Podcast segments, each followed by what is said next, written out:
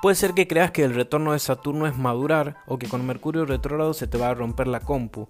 Puede ser que estés seguro o segura de que por tener la luna en Libra complaces a todo el mundo o que todos te pelean hasta que te enteraste que tu ascendente es Aries.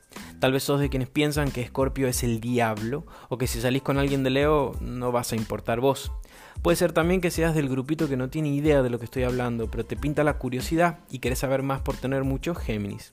Estas verdades que parecen sagradas y otro puñado de convenciones tan valuadas como falsas van a ser destruidas a placer en esta cruzada a la que me subí para hablar sobre astrología. No estoy en contra de que se difunda y comercialice, pero sí de su desinformación. Yo soy Astrolapsus, mi nombre es Esteban, y mi permanente búsqueda de sentidos e insoportables cuestionamientos de lo que por ahí se dice motivaron este espacio al que les doy la bienvenida y decidí llamar Esto no es astrología.